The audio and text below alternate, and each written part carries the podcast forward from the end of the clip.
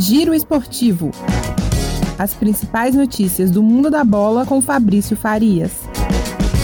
Salve, salve, meu caro ouvinte do nosso Giro Esportivo, quarta-feira de futebol e com futebol brasileiro, tanto pelo Campeonato Nacional como também pela Copa do Brasil, terceira fase. Jogos de volta daqui a pouquinho, 7 horas da noite, o Ceará recebe a Tombense. O primeiro jogo, a Tombense já perdeu em Muriaé por 2 a 0 e tenta aí lá no Ceará tentar reverter esse quadro desfavorável. Também às 7 horas da noite, Juazeirense recebe Palmeiras, Juazeirense que já perdeu em São Paulo o primeiro jogo por 2 a 1. Às 7 e meia da noite teremos o Flamengo recebendo o Altos do Piauí, o Flamengo que teve dificuldades para vencer o Altos lá no Piauí por 2 a 1 no jogo de ida, né? Tá certo que o Flamengo veio aí com um time reserva, fazendo aí a estreia da revelação Vitor Hugo, mas agora tem tudo para sacramentar a sua vaga na próxima fase da Copa do Brasil, nesse confronto no Maracanã. Já às nove e meia da noite teremos mais dois confrontos. O Vila Nova recebe o Fluminense, lembrando que no primeiro jogo o Fluminense virou um jogo que perdia por 2 a 0